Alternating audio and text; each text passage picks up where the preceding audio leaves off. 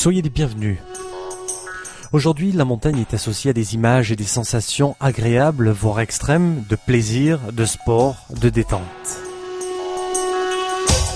Il y a aussi la montagne de ceux qui y vivent, avec la rudesse du climat, l'éloignement des pôles urbains, on parle alors plutôt de labeur, de travail, de rudesse.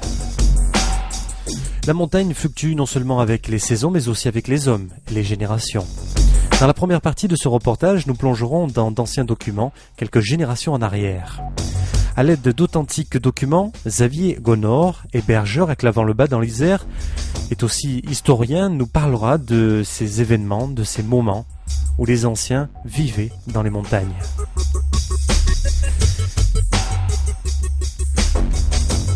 C'est au petit déjeuner de la première journée de marche pour effectuer le GR54, le tour de Loisan et des écrins,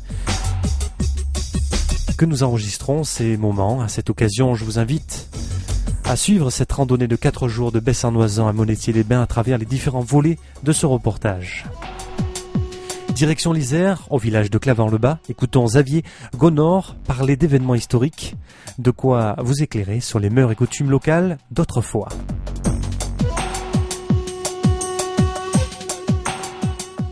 La Savoie euh, était donc indépendante et Clavant et Besse avaient, entretenaient des milices pour garder la frontière.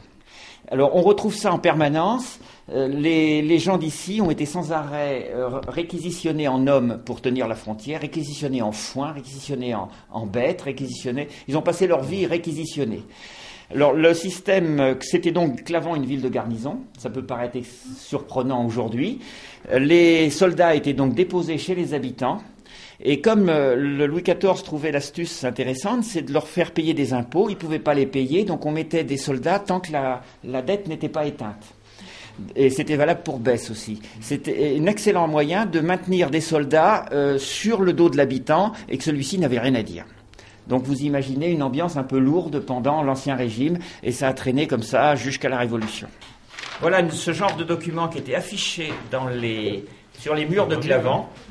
C'est marqué Clavant faire afficher et, donner certificat de publication, tout simplement parce que les grains ont augmenté, la récolte était mauvaise, les grains ont fait un, un, prix démesuré, et alors là c'est Louis XV qui demande de, ramener le prix du blé, le, prix des fermages au prix de l'année précédente. Ce qui est vrai, c'est que les fermages sont toujours indexés sur le prix du blé aujourd'hui. Ça n'a pas changé, sauf qu'aujourd'hui c'est un prix euh, intellectuel, je dirais, c'est un prix euh, boursier qui n'a plus rien à voir avec le fonctionnement. Alors, il y avait aussi des choses assez intéressantes, notamment de la médecine. Il y avait des ordonnances médicales. Il y a notamment euh, une ordonnance, alors il y a, plusieurs, euh, euh, il y a une ordonnance, pas, une ordonnance, de la pub. À l'époque, déjà au XVIIe siècle, on faisait de la pub pour la, liqueur de gentiane. La, liqueur de gentiane, quand même, est intéressante parce que ça sert pour les femmes enceintes, pour les chevaux et les cochons pour les rendre en bonne santé. Et ça aide promptement à la délivrance d'enfants. Ah, n'hésitez pas. Alors, à noter que les documents sont, en haut, il y a le blason Dauphiné euh, France. Ici, c'est France-Navarre et là, c'est Dauphiné-France. Puisque le Dauphiné avait conservé son Parlement euh, suite à la vente, euh, au, au, transport du Dauphiné à la France, pour utiliser le terme exact. Alors, beaucoup plus récent, il y a un dentiste qui passe à Clavant qui a l'honneur de, de, prévenir le public qui fait en général toutes les opérations de la bouche. Il extrait les dents cassées, brisées, découronnées, même abandonnées par ses confrères. Là, là on, vit dans l'angoisse. Une ordonnance médicale de 1755 qui demande qu'on saigne, qu'on saigne, qu'on saigne, qu'on saigne. Ça se passe en, en janvier 1755. Et le médecin, à la fin, il met et si le tout ne la rétablit pas, le printemps fournira d'autres ressources. À la mur, ce 27 janvier 1755. Bon, là, ben, on espère que, c'est une certaine, c'est remède pour l'Anne-Marie. On lui souhaite un prompt rétablissement. Euh, il y a d'autres, une autre ordonnance, euh, une toute petite ordonnance qui est intéressante parce que c'est pas de chance pour les chats il faut prendre 3 onces de moelle de bœuf et 2 onces de graisse de chat. C'est bête pour lui, il n'est pas au courant et il, faudra quand même euh, faire. Ça, c'est quand même une ordonnance parce que je. Là, on, ne dit pas, on dit on, simplement ils font une. Euh, ils font ensuite une bouillie et qu'il faudra boire, c'est tout. Mais après, ça va mieux. Hein. et vous ferez comme je vous en ordonne. Voilà. Et puis, il y a quand même quelque chose d'important, c'est que vous savez que les gens de Clavant, l'hiver, ils partaient faire du colportage comme les gens de Clavant de Besse, de Venosque, de Touloisan, et certainement de d'autres régions de montagne, puisque Barcelonnette et ainsi de suite, Lubaï, partout. Mais il faut savoir que ça marchait dans l'autre sens. C'est-à-dire qu'il y avait des colporteurs qui venaient aussi ici pour vendre euh, des petits papiers comme celui-ci. Euh, pour, euh, qui passait de ferme en ferme. Et ce papier est intéressant parce que c'est une ordonnance nouvelle. Attendez, si vous permettez, de m'asseoir portant règlement que toutes les femmes aient à bien gouverner leur mari, afin d'avoir la paix dans leur ménage, qu'elle leur cause ni chagrin ni mélancolie, et enfin qu'elle les traite avec douceur, même si par hasard il aurait trop bu d'un coup. Elles doivent avec prudence et retenue faire mettre un fagot de bois au feu, une pinte de vin au bout de la table, leur faire promptement une soupe à l'oignon pour les remettre, leur remettre la tête, l'estomac et leur rétablir entièrement la santé. C'est l'écriture du XVIIIe siècle. Donc ça prouve que ça marchait dans les deux sens. De même que la pub sur la liqueur de gentiane, les gens venaient aussi faire du colportage ici. On a du mal à imaginer parce qu'on pense toujours que ça, ça, va que des montagnes vers les plaines. Mais non, ça allait aussi dans l'autre sens. Bon, la suite, ayant été informé plusieurs fois de l'égarement où se mettent la plupart des femmes qui crient sans cesse et disent plusieurs injures contre leur mari, surtout quand ils ont chopiné, et causent des grands désordres dans leur ménage. Enfin, vous voyez, je trouve c'est assez marrant parce qu'ils avaient de l'humour même au XVIIIe siècle. Et on a du mal à imaginer cette vie courante que, euh, qui est un peu, souvent on est dans des, dans des cadres un peu historiques, un peu froids. Et en fait, là, c'est quand même euh, assez fort, parce que c'est tout de même assez curieux. Voilà. Il, y a, il y, a, des tas de documents qui intéressaient bien les archives de Grenoble, entre autres, c'est que les gens de Clavant avaient été partis faire les miliciens dans les armées de Louis XV, et sont revenus en chantant des chansons et en recopiant leurs chansons de, de 1734. Mais c'est pas du corps de garde comme on pourrait l'imaginer. Je me serais pas permis de vous le montrer. Là, c'est très bien. C'est aller, euh, aller le Louis XV. Nous marchons, brave jeunesse, d'un cœur un cœur fort animé, bannissons la tristesse, oublions le passé, brave, brave soldat de la milice. Alors en fait, toujours pareil, hein, euh, servir le grand roi Louis, donc c'est tout, tout, Par contre, il parle d'un air sur l'air 2, et ça, par contre, là, je crois que. Disons, ce qui est intéressant, c'est pas tellement les documents vraiment officiels, fiscaux et ainsi de suite, qui sont passionnants, mais c'est ce qu'il y a autour. Parce que ce qui est autour, c'est la vie de tous les jours, et que ces gens-là, ben, ils avaient quand même un peu de mal à vivre. C'était pas toujours facile. On parle pas dans ces documents de la grande famine de 1709. Euh, il semble qu'ils aient traversé cette période sans trop de dégâts, bien qu'ils étaient toujours avec la Savoie sur le dos et ainsi de suite. Euh, en ce qui concerne les protestants, les protestants ont donc quitté Clavant à 50%. Alors ça a créé des situations juridiques indémerdables parce que leurs biens sont naturellement confisqués, mis sous séquestre et deviennent bien du roi, enfin de, l'État. Mais Louis XIV, devant l'immense hémorragie qu'il a créée, parce qu'on l'avait dit au fait qu'il n'y avait plus de protestants, donc on pouvait très bien faire cette révocation, il y a eu 400 000 départs, il a essayé de faire une ordonnance comme quoi ceux qui reviendraient pourraient rentrer dans leurs biens. Alors, ce qui est terrible, parce qu'entre-temps, ça a été vendu, euh, partagé, et tout, ce qui crée, une situation un peu, un peu conflictuelle. Il y a des inventaires de maisons Oui, là, j'ai une maison donc, du, du, de, de, 1680. Et donc, euh, on fait l'inventaire complet de cette maison. Bon, je l'ai là, mais bon, elle est, elle est en cours de, de transcription dans lequel il y a tous les vêtements, tous les livres, tous les, les, instruments euh, pour la culture, les assiettes, les cuillères, euh, absolument le détail, parce qu'on prend, en fin de compte, le, percepteur qui habitait cette maison, on vient lui dire attendez, là il y a une maison de. En fait, c'est Marie Ougier qui a déserté le royaume pour fait de religion, parce qu'elle appartenait à la RPR, à la religion prétendue réformée. Et donc, euh, ils l'ont. Il y a quelqu'un qui est en train de piquer des affaires dedans, parce que c'était lui le responsable, il avait la clé. Donc, il fait venir un notaire de baisse, pas de clavant hein, à noter, pour euh, faire l'inventaire de ce qui reste. Et ensuite, ils vont visiter dans toutes les maisons de clavant pour voir s'ils ne retrouvent pas les meubles. Mais ils le font sur cinq jours. Ça veut dire que si, euh, si jamais, quand ils commencent, on, pourrait imaginer voir les meubles circuler pendant ce temps-là. Voilà. Ça a été assez, assez finement fait.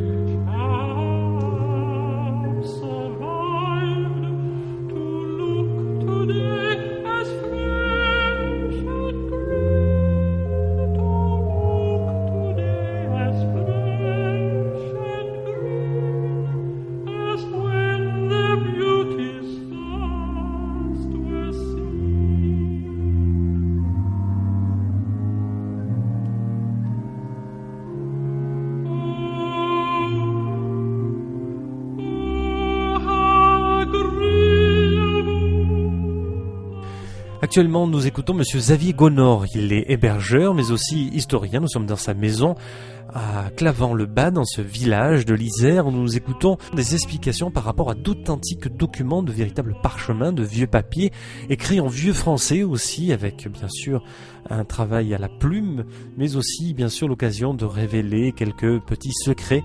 Mais comment ont-ils découvert ces documents? Il nous le dit sans plus tarder. Mais effectivement, ils avaient tous ces documents, mais ils l'ignoraient complètement.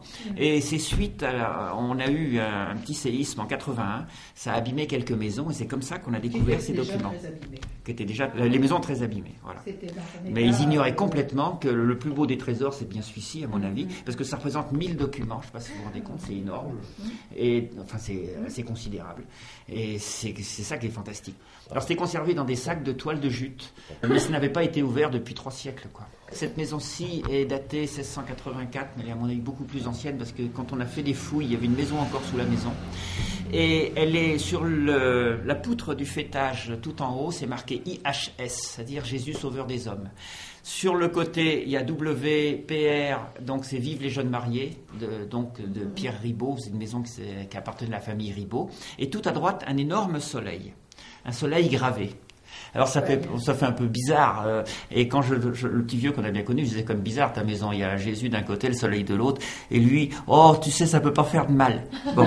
Et dans ces vieux documents, et dans ces vieux documents, euh, il y a un chant sur l'hymne au soleil. Le, la notion euh, soleil est très très important, de même qu'à la grave au fréau, euh, quand ils n'ont pas de soleil pendant deux mois, ils font une fête du soleil. Vous êtes au Fréon hein, Ça, c'est assez terrible. Dans la vallée du Vénéon, à Bourdaru, ils n'ont pas le soleil non plus. À Lalo, Bourdaru. Euh, dans le Val Gaudemar aussi. Il y a une, le, ici, on a une chance inouïe. On est sur un coteau. On a toute l'année du soleil. Mais on comprend très bien que pour eux, c'est fondamental. C'est vraiment la base de tout. Donc cet hymne au soleil, il a l'air, euh, il a l'air un peu bizarre, mais il a bien sa place dans le. Alors c'est à la limite du paganisme. On est un peu à cheval sur tout. On prend un peu toutes les religions et puis on essaie d'en tirer le meilleur. Euh, le, village de Clavant en particulier, au sujet de la religion, on avait derrière nous, il y a le massif des Grandes Rousses, qui est une espèce d'énorme barrière qui culmine à 3500 mètres, mais qui fait 10 km de long, et qui a un particularisme, c'est que et ça bloque tout ce qui vient de l'ouest. Donc tous les nuages et ici faisaient des prières pour demander la pluie. Alors ils partaient en procession de Clavant et ils allaient à Oris et comme m'a dit une personne, pour que ça marche, il fallait pas qu'on s'arrête de prier. S'il y en a une qui s'arrêtait, c'était foutu. Ah là, c'est vachement grave ça. Et, elle partait avec le parapluie quand même. oui, ce qui est quand même déjà quelque chose de. Parce que par rapport à la Savoie qui est relativement verte, c'est-à-dire au fond de la vallée, et les deux Alpes et Venosque qui sont aussi relativement verts, ici c'est le grand désert de, sécheresse. C'était vrai pour Besse aussi. Hein. Et à tel point que sur ce versant de montagne, on a déjà de la lavande, ce qui est presque une anomalie par rapport au climat. Euh,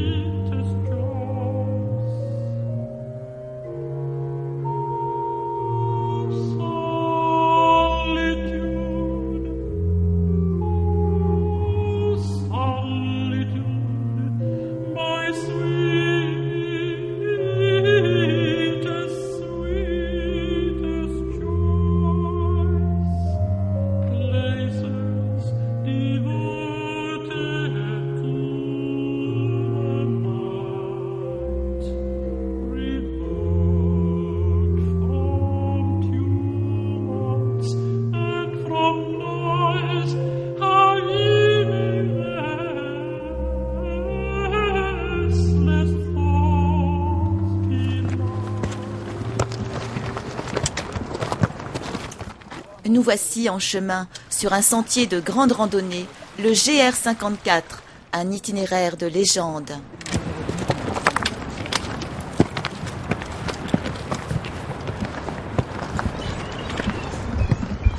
Après ces éléments historiques commentés par Xavier Gonor, l'aventure peut commencer.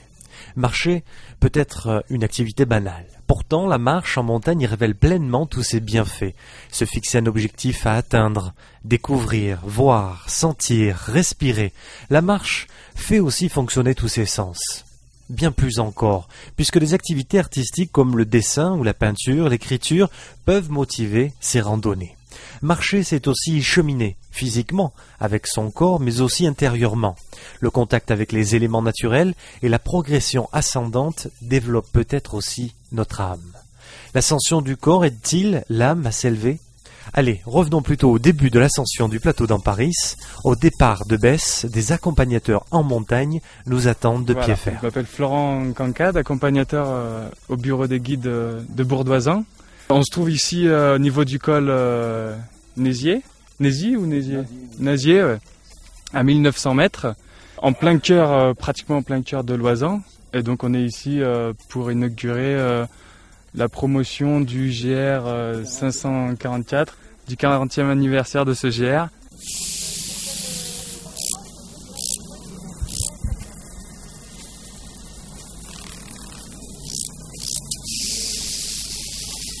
Bon, le petit, petit village de Besse, alors c'est 80 euh, personnes l'hiver et euh, non, si si l'hiver et 135 personnes euh, l'été. Donc je sais pas si vous avez traversé Besse, vous avez pu voir, c'est quand même un village tout en pierre.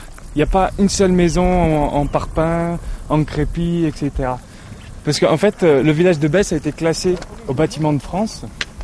Et c'est pour ça que les, personnes qui veulent soit restaurer une maison, soit en construire une nouvelle, et ils ont des, des cahiers des charges à respecter. Ils peuvent pas faire n'importe quoi.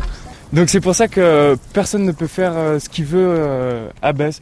Donc c'est pour ça qu'on retrouve une, certaine architecture avec des, pierres, euh, des, des, formes de maisons particulières. Sur les formes de maisons aussi, vous avez pu le traverser, vous avez vu que la plupart des maisons sont rarement sur deux étages. Elles sont souvent sur un étage, longues et, et rabougries un peu. Et elles sont resserrées. En fait, ça, c'est ni plus ni moins à cause du climat. Je sais pas si vous pouvez vous imaginer un hiver ici il fait très froid, il y a de la neige, du vent, etc. Climat rude. Donc les maisons, elles se sont un peu rabaissées comme ça, elles se sont regroupées pour former une sorte de carapace pour se protéger contre ces aléas climatiques. Aussi, euh, je voulais vous faire voir aussi que à Besse, il n'y a plus aucune ligne euh, électrique. Elles ont toutes été enterrées. Il y aurait juste un petit bout euh, au début là-bas, mais ça ça va pas tarder à être être euh, aménagé. Aussi pour les antennes euh, télé, pareil. Il y a des antennes télé qui ont été euh, organisées, c'est des antennes télé communes où tout le monde se, relie dessus. C'est tout ça, c'est pour un, une, esthétisme et, justement parce que c'est un, enfin, un village classé. Entre histoire et pastoralisme, partons à la découverte du patrimoine culturel. Donc on va lui dire que juste pour vous dire deux trois mots sur euh, l'oratoire qui est ici. Parce que c'est vrai que Besse euh, et, la plupart des villages euh, de montagne étaient très croyants. Il y avait beaucoup de religions, il y avait beaucoup de, de, croyances. Et c'est vrai que par exemple à Besse, on peut retrouver huit oratoires. Donc c'est assez important. Et tous ces oratoires servaient. Ils avaient tous un but précis, soit pour bénir les troupeaux, les champs. Par exemple, celui-ci, c'est Saint Jérôme. Saint-Jérôme, c'était pour, euh, pour la pluie. Comme l'accompagnateur. J'espère que tu vas pas nous faire venir la pluie. Et c'est vrai que pendant, pendant les, euh, les processions qui se faisaient euh, la plupart du temps les trois jours avant l'ascension, eh ben, on venait bénir. Et si on voulait justement, si on avait des étés très chauds et qu'on voulait qu'il pleuve pour les champs, pour les cultures, etc., on venait ici, on venait faire une procession à cet oratoire pour faire venir la pluie. Et c'est vrai que si la pluie venait pas, il y a une petite légende, enfin une petite anecdote qui disait qu'on venait prendre le Saint Jérôme et qu'on le trempait dans l'eau. Et une fois qu'on le trempait dans l'eau, et eh ben normalement la pluie était obligée de venir. voilà. voilà, et c'est pour ça que nos alpages sont si verts. voilà une petite aparté.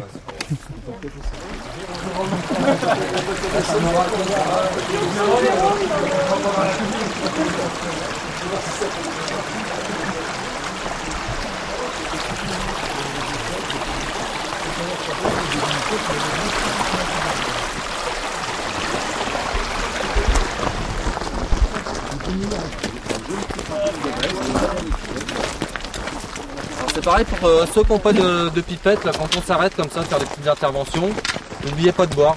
Hein. Ça, c'est très important. Ça. On se déshydrate très très vite. Jérôme Gillet, accompagnateur au bureau des, des guides de la Grave et encadrant pour euh, le séjour.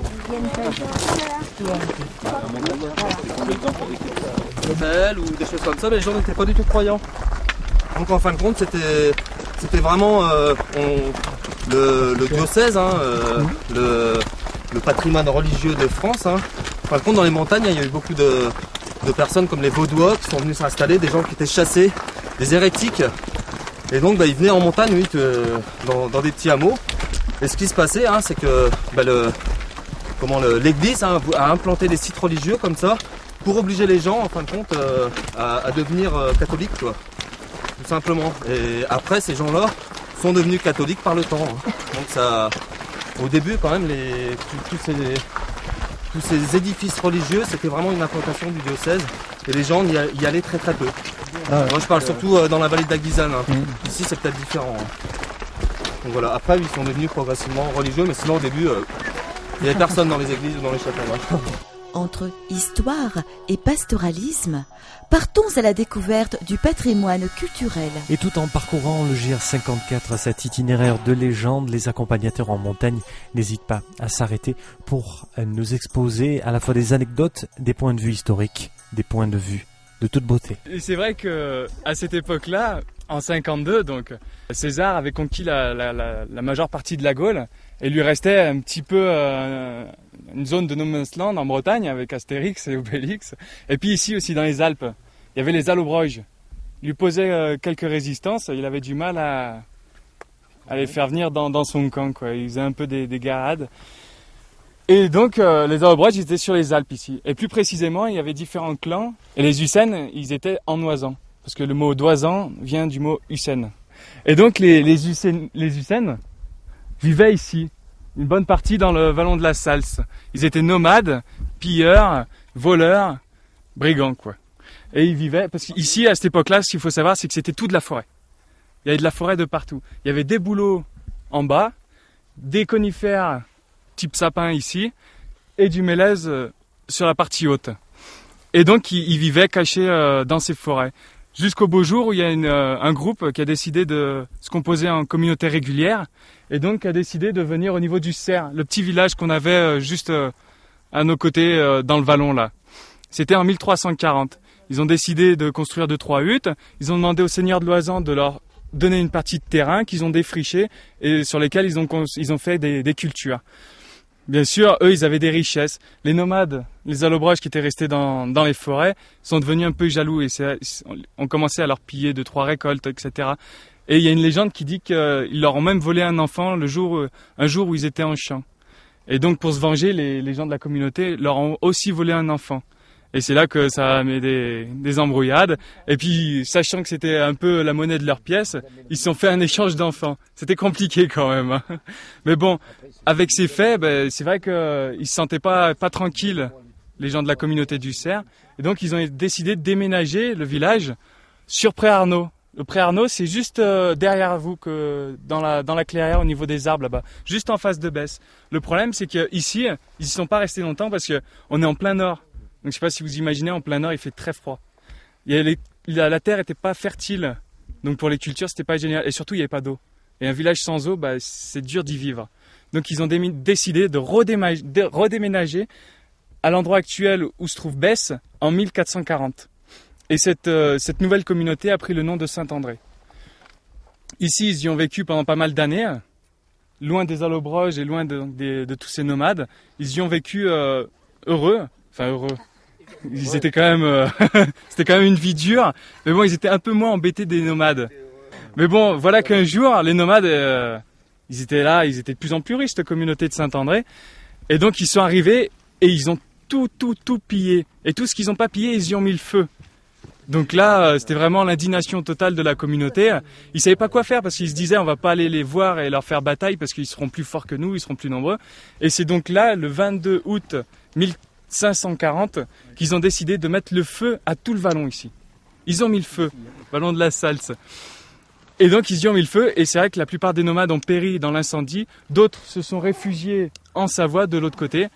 Et de ce jour-là, eh ben, on a la richesse un peu de, la commune c'est-à-dire de ces, magnifiques euh, alpages et pâturages.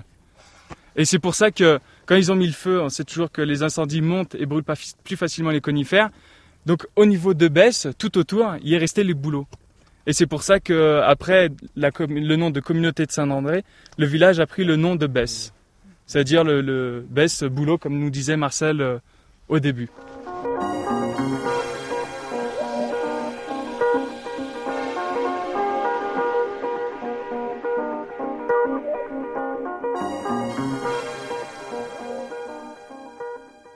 Comme nous le signalait à l'instant Monsieur Florent Cancade, accompagnateur en montagne, Monsieur Marcel Roux accompagne ce groupe de randonneurs, une véritable mémoire du village de Besse.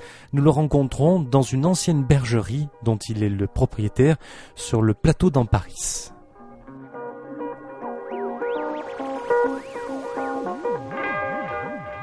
Le patrimoine culturel, histoire et pastoralisme. Au beau temps, c'est c'est absolument merveilleux. Ouais. L'hiver, il faut monter soit avec des raquettes, soit avec des pots de phoque. quoi.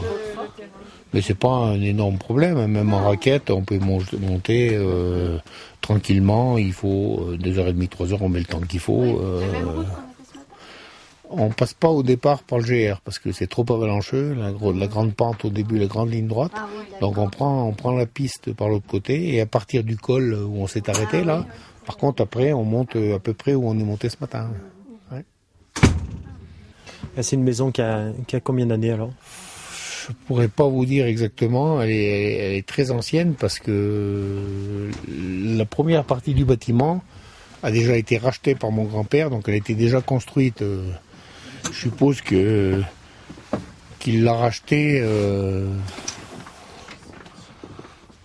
dans les années euh, 40, 45. C'était des bergeries. Alors lui, ensuite, il a construit la partie qui est au-dessous, là, qui appartient maintenant au Metz, qui est un de mes cousins. Et puis les, parties qui étaient en face, qui malheureusement s'écroulent parce que bah, les gens qui en ont hérité les entretiennent pas, quoi. Donc ça servait de, de bergerie du mois de juin à fin septembre, où à l'époque, les, les gens de Besse, si vous voulez, ils montaient avec un petit troupeau, c'est-à-dire c'était le troupeau de la famille. Comme chacun avait euh, cinq ou six vaches, euh, il y avait une dizaine de personnes dans la famille, ça faisait 50 ou 60 vaches. Puis chacun avait dit, donc euh, on vivait ici tout l'été avec 50 ou 60 vaches et une centaine de brebis. Donc on- on- nous, euh, euh, mes frères et moi, on était haut comme ça, on, on gardait euh, toute la journée, on partait avec notre petit troupeau. Mais par contre, le soir, il fallait traire les vaches, il fallait traire les chèvres. Et ma grand-mère, elle descendait tous les jours à Besse avec son panier parce que le beurre, étant donné qu'on mettait pas de conservateur, il, il se conservait très peu. Donc on faisait, on faisait un beurre, elle mettait des herbes pleines de rosée dessus pour le conserver, elle descendait à Besse, où elle le vendait aux gens du village, et elle remontait tous les jours. Et elle faisait ça tout, pendant tout l'été. Et c'est que ça fait, ça fait quelques heures de marche quand même pour aller à Besse. Ben oui, elle mettait euh, deux heures, deux heures et demie, et puis autant pour remonter. Mais on avait tout ici, si vous voulez. Il y avait les poules, les lapins. euh, Alors ce qui était, ce qui était assez marrant, c'était les cochons, parce que les cochons, on les montait tout petits, donc sur le dos du mulet.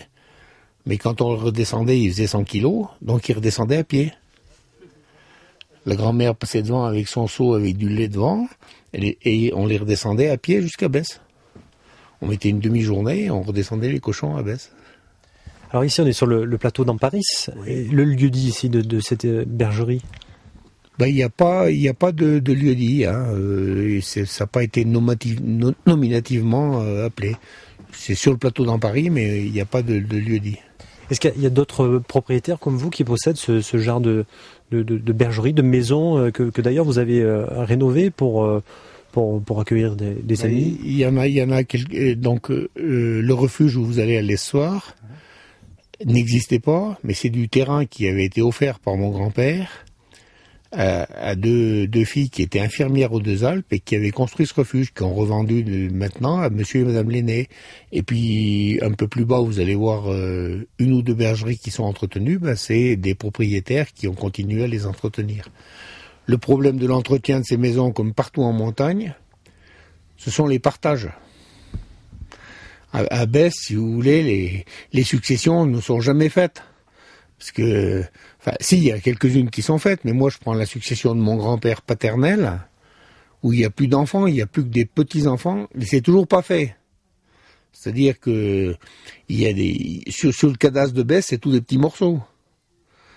Euh, à Besse, il y a, euh, comme je m'occupe un peu de l'association des propriétaires, il y a en gros 11 000 parcelles sur la commune de Besse, qui ne sont pas des communaux, donc 11 000 parcelles qui appartiennent à des particuliers, pour encore 806 propriétaires, dont 150 qui sont connus, et le reste inconnu. On sait, on sait, on sait pas ce que sont devenus ces gens-là. Donc c'est le gros problème des communes comme Besse. Et, et, finalement, donc ça, ces, ces, terrains ou ces, ces, ruines sont dormantes et, et du coup. Euh... Au niveau de, de l'habitation, il n'y a pas trop de, ruines qui sont dormantes parce que euh, là, euh, les maisons, on a toujours retrouvé les enfants ou les petits enfants, mais au niveau des terrains, euh, il y a un paquet de terrains, on ne sait même plus où ils sont et à qui ils appartiennent.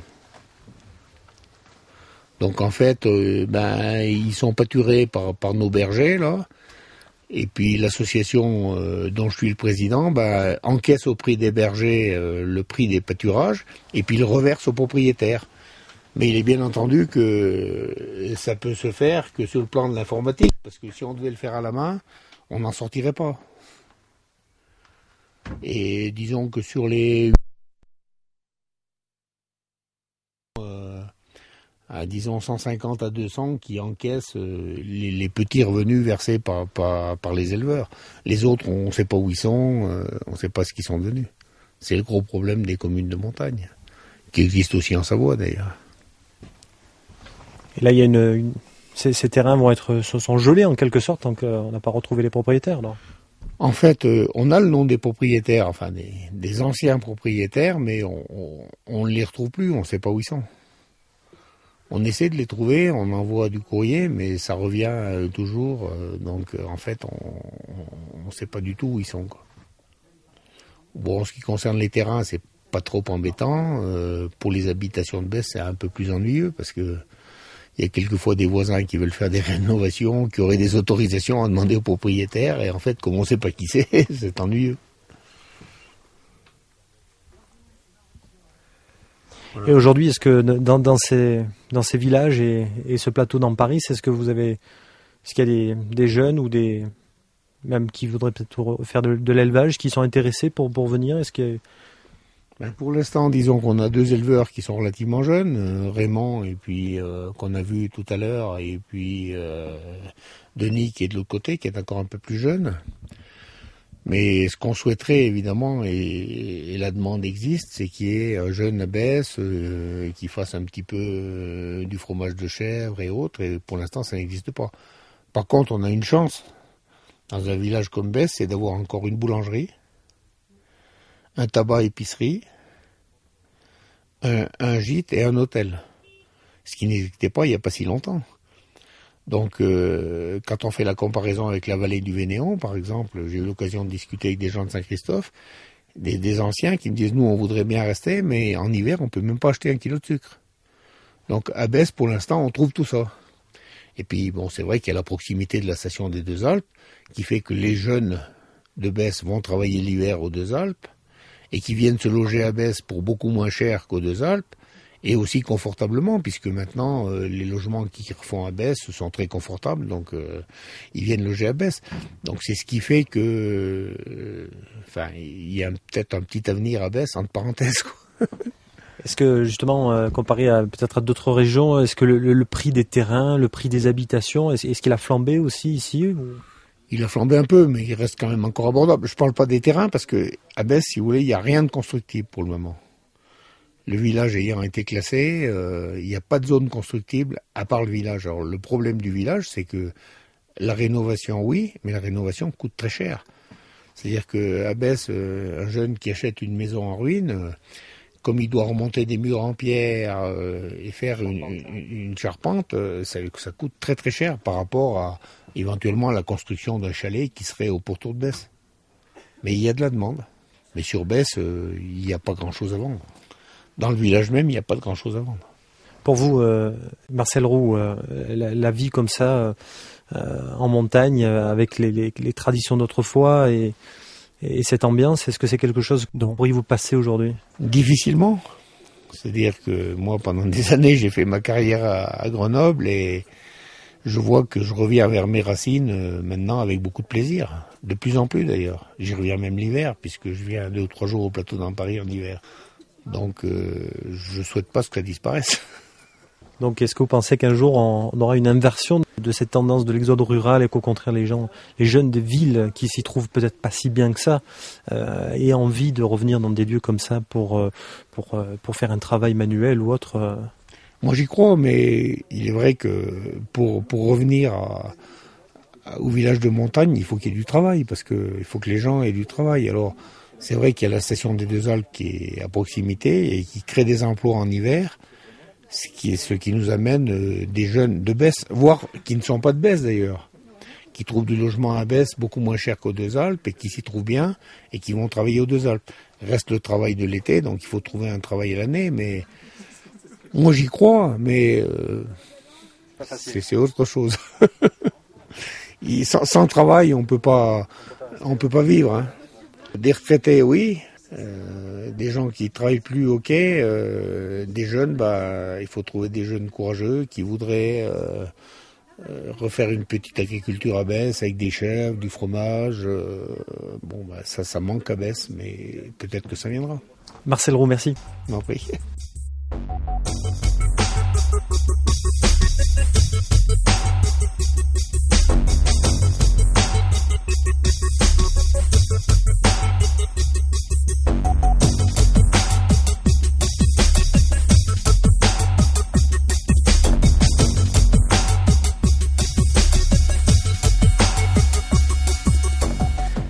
Nous avons débuté ce reportage à Clavant-le-Bas, dans l'Oisan, chez Monsieur Xavier Gonor, hébergeur historien. Nous le terminons avec les propriétaires du refuge de Riftor sur le plateau d'Amparis. Après avoir passé la nuit, écouté une veillée avec euh, le compteur Paul Kirasso. Nous sommes donc le lendemain matin déjà et euh, nous sommes en partance pour cette nouvelle journée de marche de découverte. Et le Riftor, c'est la rivière qui coule en bas. Hein. C'est le nom de la rivière. Hein. Et euh, ici, vous êtes placé sur le, tracé du GR54 Oui, le tracé du GR54 passe là au col, à la croix, et nous, nous sommes à 10 minutes. Hein.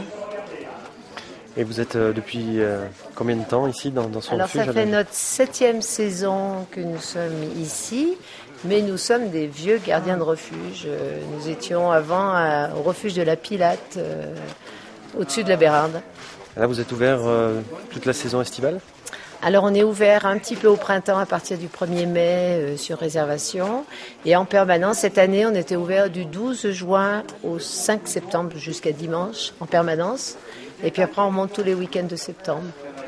Ou même euh, en semaine s'il y a un groupe on peut aussi monter sur demande. Est-ce que ce, passage ici sur le GR54 est fréquenté? Vous recevez beaucoup de monde l'été? Ben, Le passage euh, sur le GR54 est pas mal fréquenté, mais nous sommes quand même pas mal de refuges euh, et beaucoup s'arrêtent au village de Besse. Nous, on en a un petit peu aussi. Mais bon, ça se dispatche un peu. Euh, et puis il y a aussi deux autres refuges côté Misoin. Donc il y en a qui arrivent par le GR50 qui s'arrêtent aussi côté Misoin. Donc on n'a pas tous les gens du, du GR. Marie-Claude, euh, pour vous, le, métier de gardien de refuge, c'est quelque chose que, vous aimez faire? Vous, auriez pu faire autre chose ou c'est vraiment le métier que, vous aimez faire? Ben, C'est un métier que je fais depuis 30, euh, je sais pas, 30 années, 30 années, oui, 30 ans, sinon plus. Hein. Mais j'ai eu un autre métier avant. J'ai travaillé dans un bureau, j'ai démissionné et je suis venue en montagne. Et Denis, Denis a été guide pendant plus de 20 ans. Et puis les genoux commencent à fatiguer, donc euh, voilà. Il est devenu gardien aussi. Le moyen de rester en contact aussi avec, avec la montagne et le montagnard. Ah, bien sûr, et puis bon, on continue un peu à faire des promenades et tout. Mais bon, c'est vrai que j'avais commencé à fatiguer en tant que guide, et il fallait se recycler un peu. Et comme ça, j'ai donné un coup de main à ma femme qui a gardé depuis longtemps des refuges, plusieurs refuges. Alors en fait, vous, vous étiez guide pendant que votre épouse gardait un, refuge. Des fois, vous passez dans, dans ce refuge avec vos clients? Oui, j'essayais d'organiser pour passer dans le refuge. Mais souvent, elle restait une semaine ou quinze jours euh, tout seul. Parce que des fois, j'avais des jours où je travaillais pas, mais j'allais grimper pour moi, avec des copains. quand on aime la montagne, euh, puis il faut, garder, faut se garder en forme, hein, il faut rester en forme, et ça demande de l'entraînement un peu. Et là, aujourd'hui encore, vous faites quelques balades, vous marchez un petit peu? Oui, tout à fait. Quand on ferme le refuge, on va se promener. Mais tant qu'on est au refuge, on est obligé de rester là, euh, si on veut avoir des gens, puis on est là pour accueillir les gens, pour les renseigner aussi, hein, c'est le métier de gardien de refuge aussi, hein, de faire la nourriture et puis de trouver un refuge accueillant. Donc là, vous êtes ouvert euh, toute la saison estivale, 24 heures sur 24. Voilà, 24 heures sur 24. On est à la disposition. Vous savez, les journées, on commence à 6 heures du matin, on arrête à 10 heures le soir. Ah, on est bien fatigué en fin de saison. Nos vacances, après, on va les prendre au mois de fin octobre, début novembre. Et vous allez peut-être faire de la montagne. Je sais pas. Peut-être du jardinage aussi. Et l'hiver, on est moniteur de ski tous les deux aux deux Alpes. Comme beaucoup de gardiens. hein. Ah, vous êtes euh, encore en activité On est encore en activité. On est obligé, on est obligé d'avoir deux métiers. hein. En montagne, ça, on a pluriactif. Hein. Parce que travailler une seule saison, ça suffit pas. La pluriactivité en montagne existe depuis fort longtemps. Déjà du temps euh, ancien où les colporteurs partaient euh, des villages hein, pour, pour amener, pour travailler l'hiver. Donc vous êtes des, des saisonniers plus actifs en fait. Saisonniers pluriactifs, oui. Nous ne sommes pas natifs de la région. hein. Ça fait plus de 35 ans qu'on est arrivé, mais nous sommes de la région de Lyon. hein. C'est la montagne qui nous a fait venir. hein. On est, on est venu euh, à 20 ans en montagne et puis on a fait profession et on a passé nos diplômes. Et voilà. Oui, à la base, donc, vous étiez euh, destiné à être euh, en ville. Eh ben, la Denis est né à Lyon et moi je suis née euh, dans une famille de viticulteurs. Alors vous voyez, au départ, je pense qu'on n'était pas vraiment destiné à venir en montagne. hein. C'est pour ça qu'on a eu un, métier avant. Et puis, euh, ben, on a découvert la montagne euh, très jeune. Et puis finalement, on a fait le choix de, de venir vivre à plein temps en montagne. Voilà.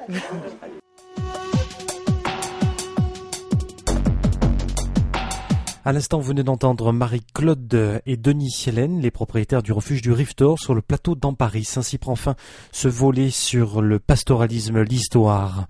Nous vous donnons rendez-vous prochainement pour la suite reportage réalisé en collaboration avec le Parc national des écrins.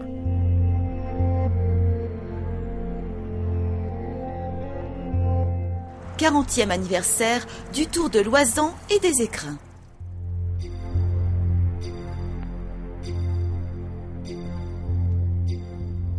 Cette émission a été réalisée par Denis Richard.